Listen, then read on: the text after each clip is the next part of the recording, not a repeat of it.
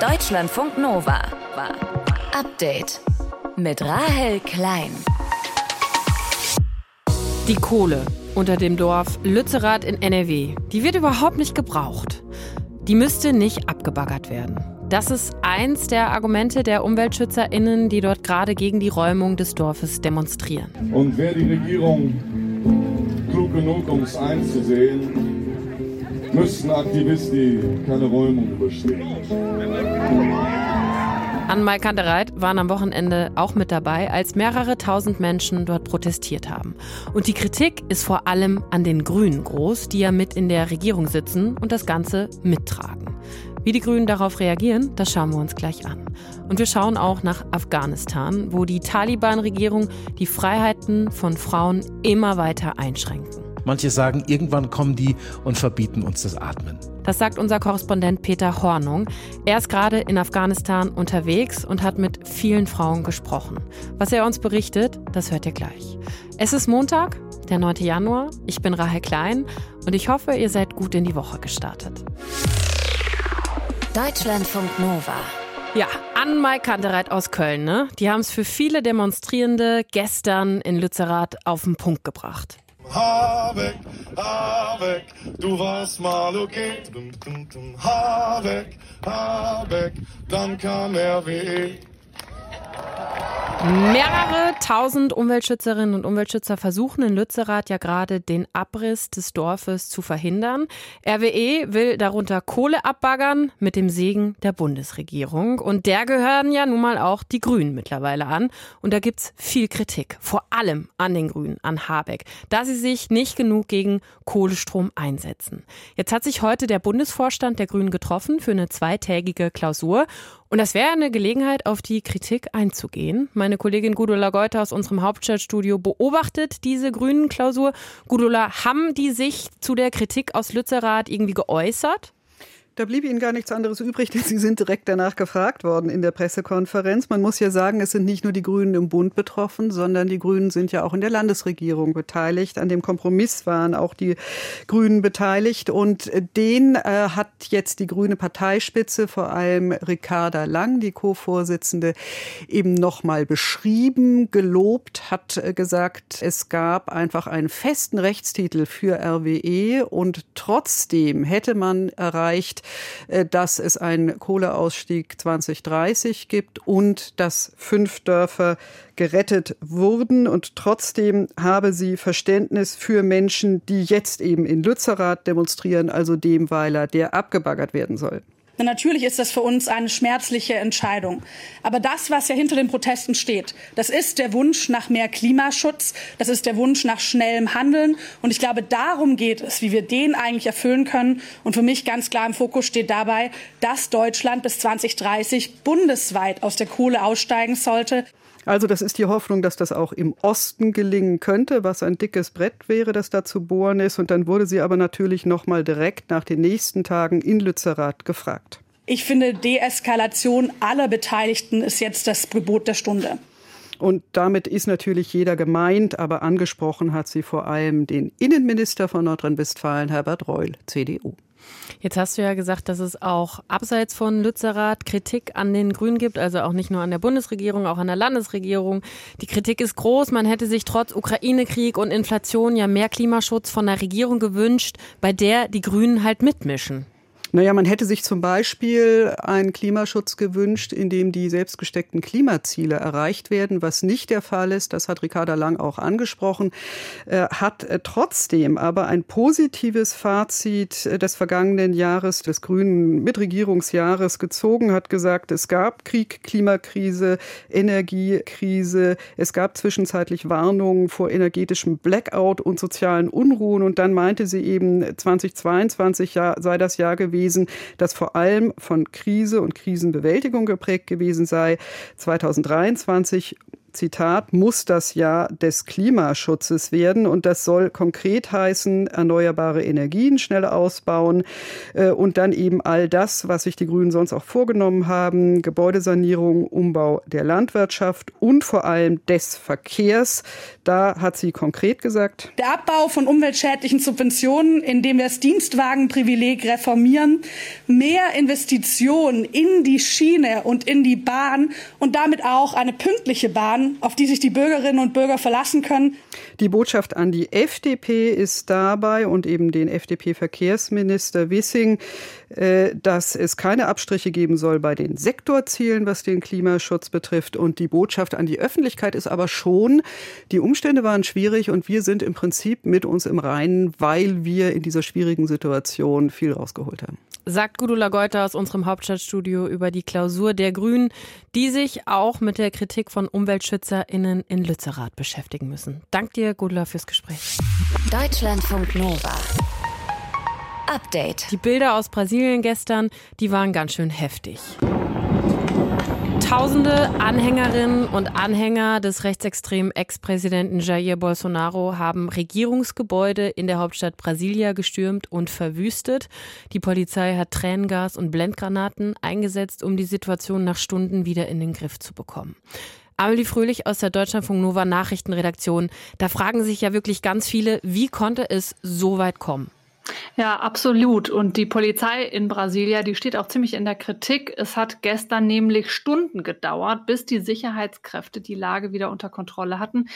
Und in dieser Zeit haben die Randalierer den Kongress, den Präsidentenpalast und den obersten Gerichtshof wirklich massiv verwüstet. Also Möbel aus den Fenstern geschmissen, Parolen an die Wände geschmiert, äh, Scheiben zerschlagen. Und äh, der Schaden ist wirklich immens. Brasiliens äh, Präsident Luis Inácio Lula da Silva, der seit einer Woche offiziell im Amt ist, macht der Polizei schwere Vorwürfe. Die Militärpolizei der Hauptstadt war zuständig, hier für die Sicherheit zu sorgen. Und leider hat sie das nicht. Es gab Inkompetenz, fehlenden Willen und Vorsatz. Ja, es kursieren sogar vereinzelt Bilder, wie Polizisten den Angreifenden applaudieren oder Fotos mit ihnen machen. Hm. Das Verhalten der Polizei hat inzwischen auch personelle Konsequenzen. Der Sicherheitschef der Hauptstadt Brasilia ist entlassen worden. Gibt's denn, was gibt's für konkrete Vorwürfe gegen ihn? Ja, also er soll Warnungen ähm, ignoriert haben. Es habe Warnungen gegeben vor einem möglichen Angriff und denen soll der Sicherheitschef eben nicht nachgegangen sein. Dazu muss man wissen, bei dem Mann handelt es sich um einen Bolsonaro-Befürworter. Er war unter ihm Justizminister. Offenbar hatten sich Anhängerinnen und Anhänger von Bolsonaro in Telegram-Gruppen organisiert und eine Demo angekündigt unter dem Motto Machtergreifung. Das war dem Senat in Brasilia laut lokalen Medien auch bekannt und deshalb hatte dieser um eine Verstärkung der Sicherheitskräfte gebeten. Und dieser Bitte ist der Sicherheitschef nicht nachgekommen. Der Gouverneur des Bundesdistrikts Brasilia hat ihn deshalb rausgeworfen, aber der Gouverneur selbst, der steht auch in der Kritik. Auch er gilt als Verbündeter von Ex-Präsident Bolsonaro und der oberste Gerichtshof hat den Gouverneur heute wegen der Ausschreitung suspendiert. Von den Randalierenden wurden bis gestern Abend laut Bundespolizei mehr als 200 festgenommen. Jetzt hat Bolsonaro seine knappe Niederlage bei der Wahl im Herbst ja auch nie eingeräumt und auch immer wieder Zweifel am Wahlsystem geschürt. Wie hat er denn jetzt auf diese Ausschreitungen reagiert?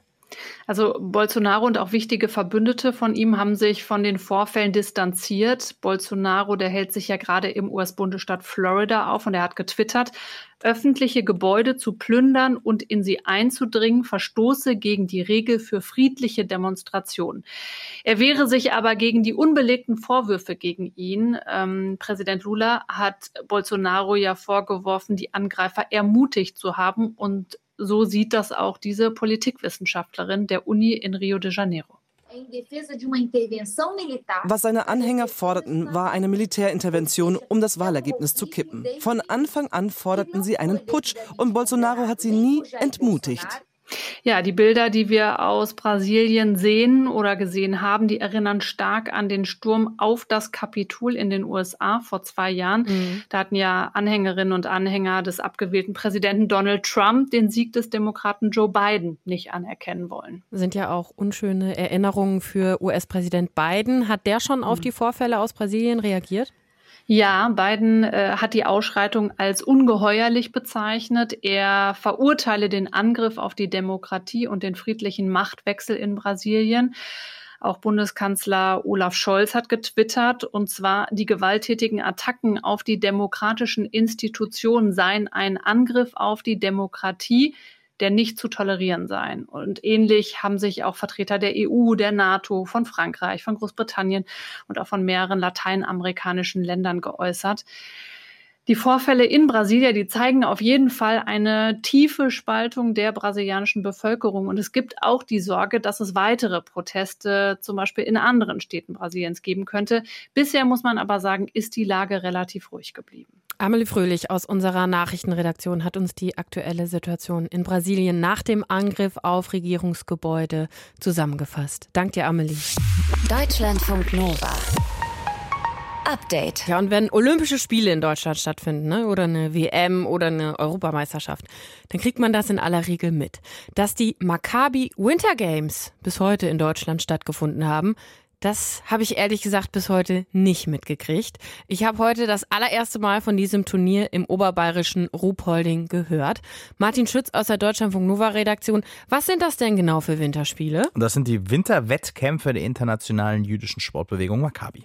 Also sowas wie die Olympischen Spiele für jüdische Spitzensportler und Spitzensportlerinnen oder wie? Nee, also es wird zwar auch um Medaillen gekämpft und die gibt es auch, aber es nehmen eben nicht nur SpitzenathletInnen teil, sondern auch weniger fitte Amateursportlerinnen und Sportler, die aber als Teilnahmebedingung in einem jüdischen Sportverein angemeldet sein müssen und an die 400 sind eben ins bayerische Ruhpolding Hauptaustragungsort dieser Wettkämpfe gekommen und die stammen auch aus 20 Ländern. Also es gibt eine gewisse Internationalität dadurch. Und ist das jetzt eine Veranstaltung, die wir bisher einfach nicht auf dem Schirm hatten oder ist das ein ganz neues Turnier? Also sind die ersten Maccabi Winterspiele seit 1936 und die ersten Winterspiele dieser Art, die in Deutschland stattgefunden haben.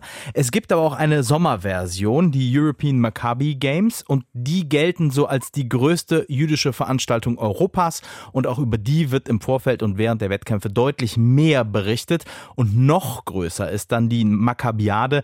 Das sind so quasi die Weltspiele des Judentums. Und warum gibt es diese speziellen jüdischen Spiele?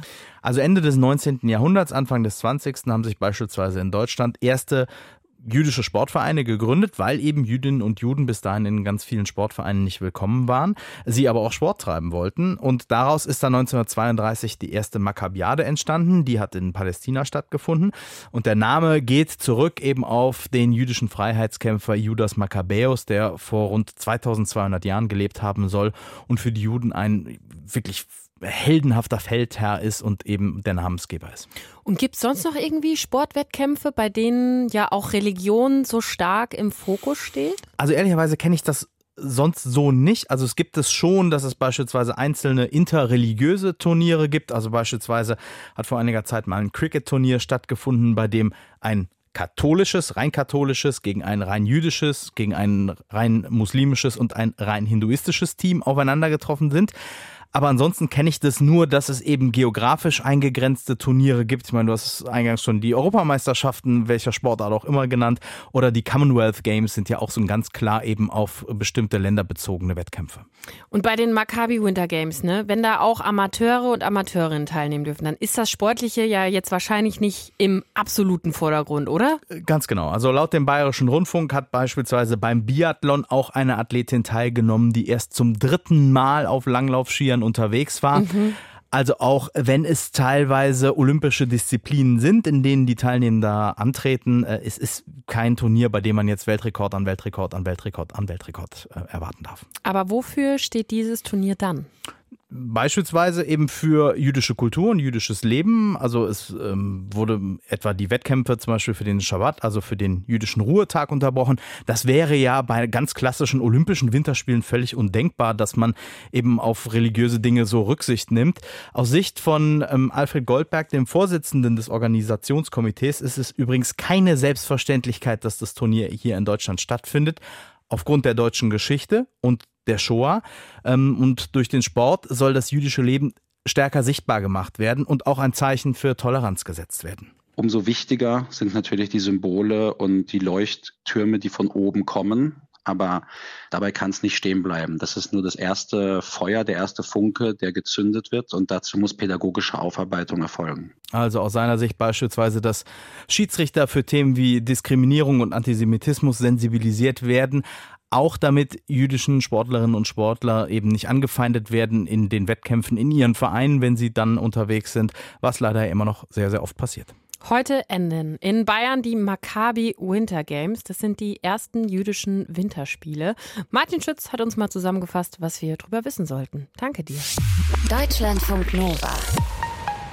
Update. Die Hoffnung, die Taliban hätten sich geändert, wären liberaler als früher, vor allem Frauen und Mädchen gegenüber.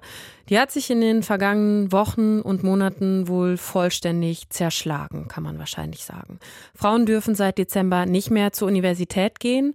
Seit Weihnachten dürfen Frauen auch nicht mehr für Hilfsorganisationen arbeiten, was die Arbeit für viele internationale NGOs quasi unmöglich macht.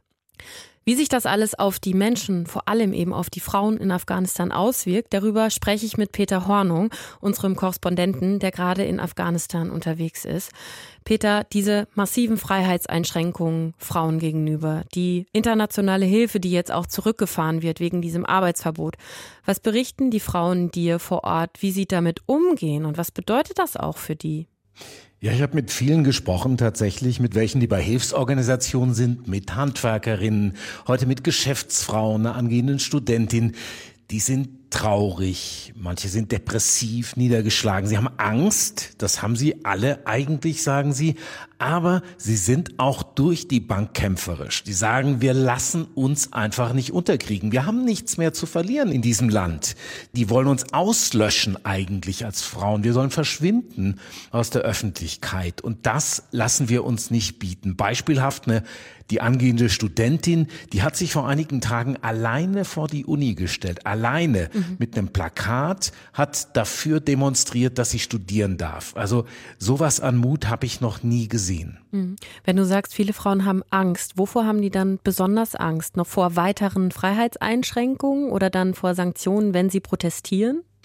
Die haben vor allen Dingen Angst vor dem, was ihnen unmittelbar passieren kann bei so einer Demonstration oder wenn die Taliban gegen sie vorgehen. Das ist das Erste. Und zweitens, ja, die haben Angst vor noch weiteren Freiheitseinschränkungen, sodass sie gar nicht mehr vor die Tür dürfen, dass sie nur noch mit einer Burka rumlaufen müssen, dass ihnen überhaupt nichts mehr erlaubt ist. Manche sagen, irgendwann kommen die und verbieten uns das Atmen.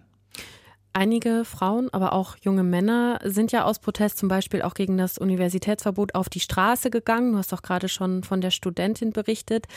Kratzt das die Taliban überhaupt irgendwie oder ist die Zahl der Protestierenden dann doch zu klein und die Aufmerksamkeit bei uns aus dem Westen auch zu klein, als dass das irgendwelche Auswirkungen hätte? Also es protestieren keine großen Menschenmengen. Äh, diese Proteste sind klein. Das sind eher so Flashmobs mhm. auch, die auftauchen, die sich dann filmen lassen. Das machen sie sofort. Das landet gleich bei Twitter, Facebook, Insta.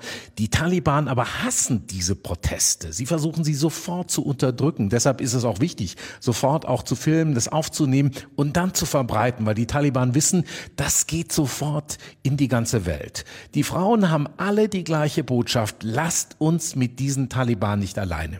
Was passiert dann, wenn da Proteste stattfinden? Werden die sofort festgenommen oder womit muss man da rechnen? Die werden vertrieben. Neulich wurden Wasserwerfer eingesetzt, da haben sie Feuerwehrautos umfunktioniert zu Wasserwerfern. Die werden auch mal geschlagen, die werden auch festgenommen, sie werden verhört. Was man sagen muss, richtig schlimm ist es für die jungen Männer.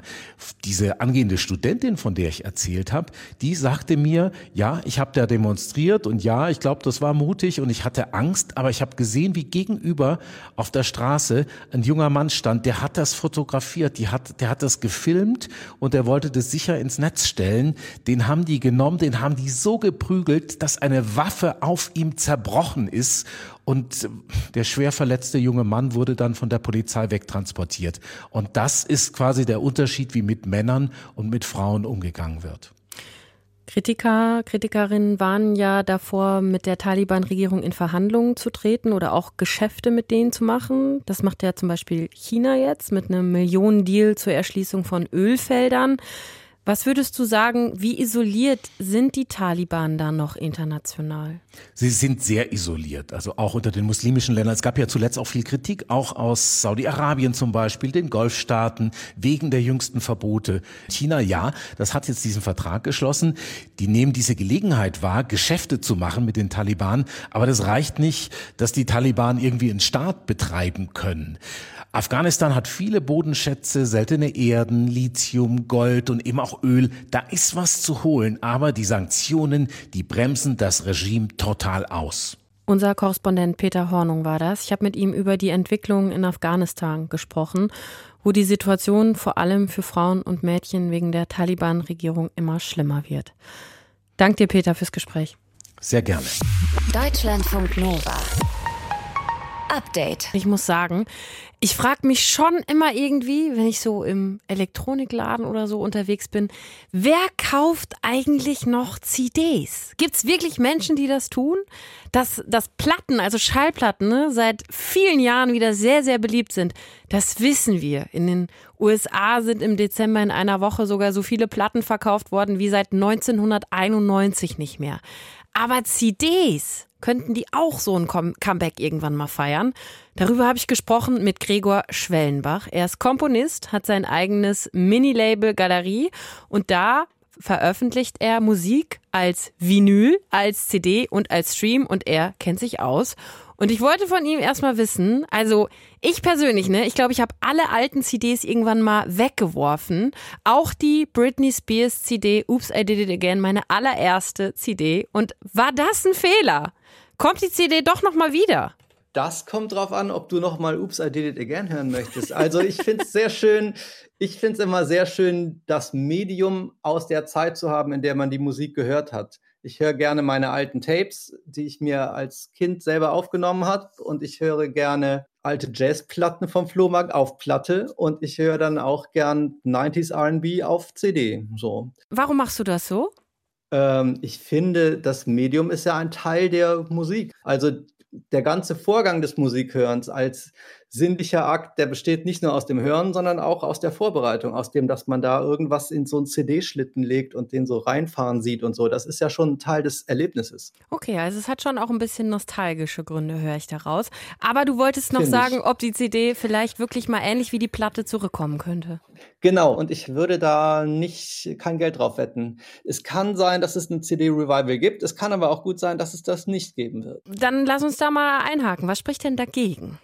Hm, dagegen spricht, dass CDs so klein sind und man hat gar nicht so viel Platz für Grafik und auch diese Hüllen sind immer irgendwie unbefriedigend und so. Also es ist kurz gesagt, CDs sind nicht so sexy wie Vinylschallplatten. Es ist ja so, um die Musik zu hören, braucht man den Gegenstand nicht. Wenn man nur den Song hören will, dann kann man den ja einfach eingeben auf seinem Streaming-Dienst seiner Wahl und hören. Und wenn man schon ein Medium hat und so einen Gegenstand auflegen will, dann soll der auch sinnlich Spaß machen. Mhm. Und ob dafür eine CD sinnlich genug ist, weiß ich nicht genau. Ja, weil die halt so klein sind und dann hat man immer diese durchgebrochenen Deckel und so. Und, und ähm, Plastikhüllen, ne? Das ist bei der Schallplatte ja. alles irgendwie schon haptisch schöner. Mhm. Kann ich nachvollziehen. Ja. ja.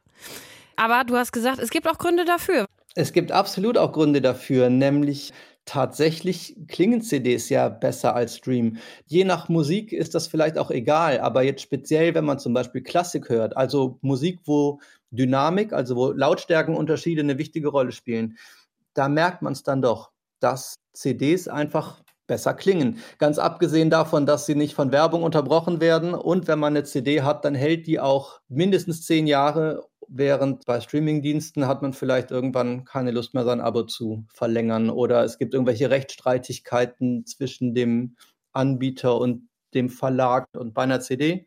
Den Gegenstand besitzt man, hat ihn im Schrank stehen und äh, kann darauf zugreifen. Das ist ein Grund. Und dann gibt es noch den Grund, aus meiner Sicht als Labelbetreiber kann ich sagen, CDs lassen sich zu reelleren Preisen in kleinen Auflagen herstellen.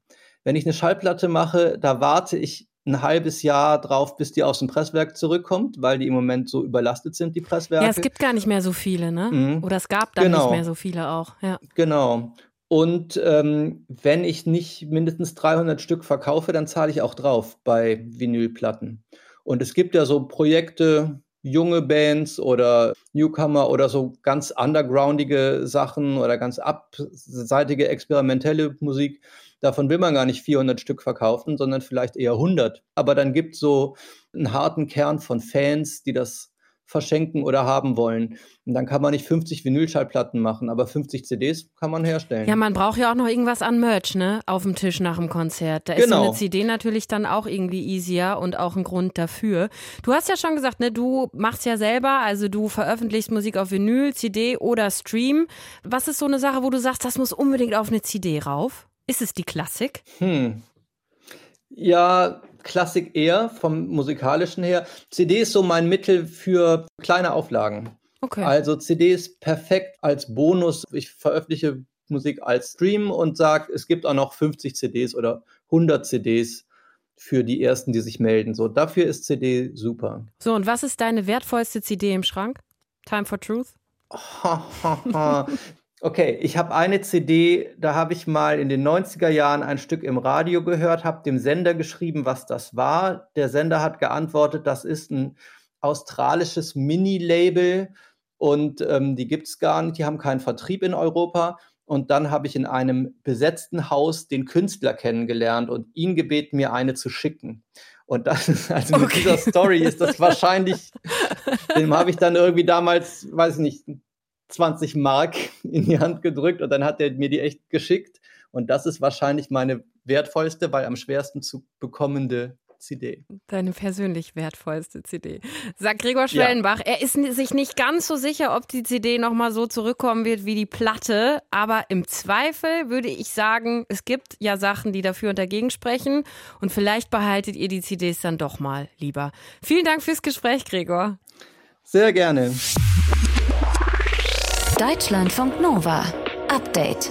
Immer Montag bis Freitag auf deutschlandfunknova.de und überall, wo es Podcasts gibt. Deutschlandfunk Nova.